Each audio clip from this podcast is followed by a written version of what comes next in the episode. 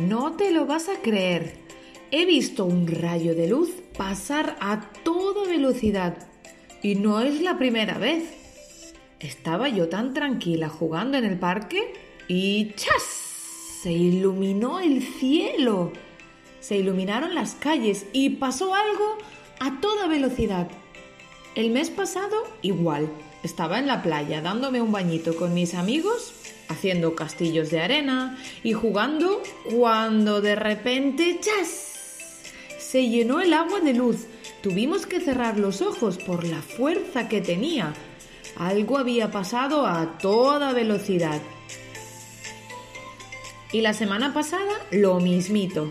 Estaba tomando un helado con mis papis en una terraza un helado delicioso con mango y yogur y se levantó un viento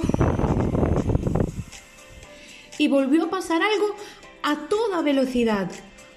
Madre mía, no podía con la curiosidad. ¿Qué era aquello que cada dos por tres aparecía unos segundos pero se iba tan rápidamente que, que ni tiempo me daba a distinguirlo? Total, que hablé con mi mamá y le pedí para ir a dar un paseo. Un paseo de esos largos que te cruzas con muchos perritos. Los saludas a todos, pero con cuidado para que no te muerdan. Te cruzas con algunos conocidos. Con los desconocidos no se puede hablar, ¿eh? Puede ser peligroso. Paras a sentarte en un banco o llevas la pelota contigo y juegas a ratitos según vas caminando. Pues en ese paseo, con mi pelota roja, de repente empezó a iluminarse todo y a moverse las palmeras como si tuvieran una melena de pelo todo despeinado. Del susto solté la pelota, que cayó en el suelo y ¡chas! Al instante, el viento paró, la luz se fue haciendo más suave y alguien se acercaba a mi pelota. ¡Ay! Como no me lo había imaginado antes. Era Mateo, mi amigo Mateo.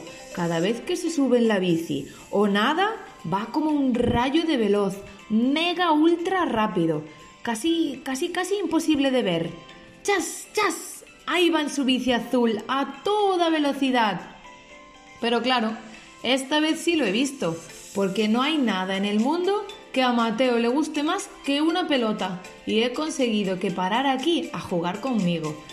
Vaya misterio tenía contigo, amigo. Y qué suerte tenerte para jugar.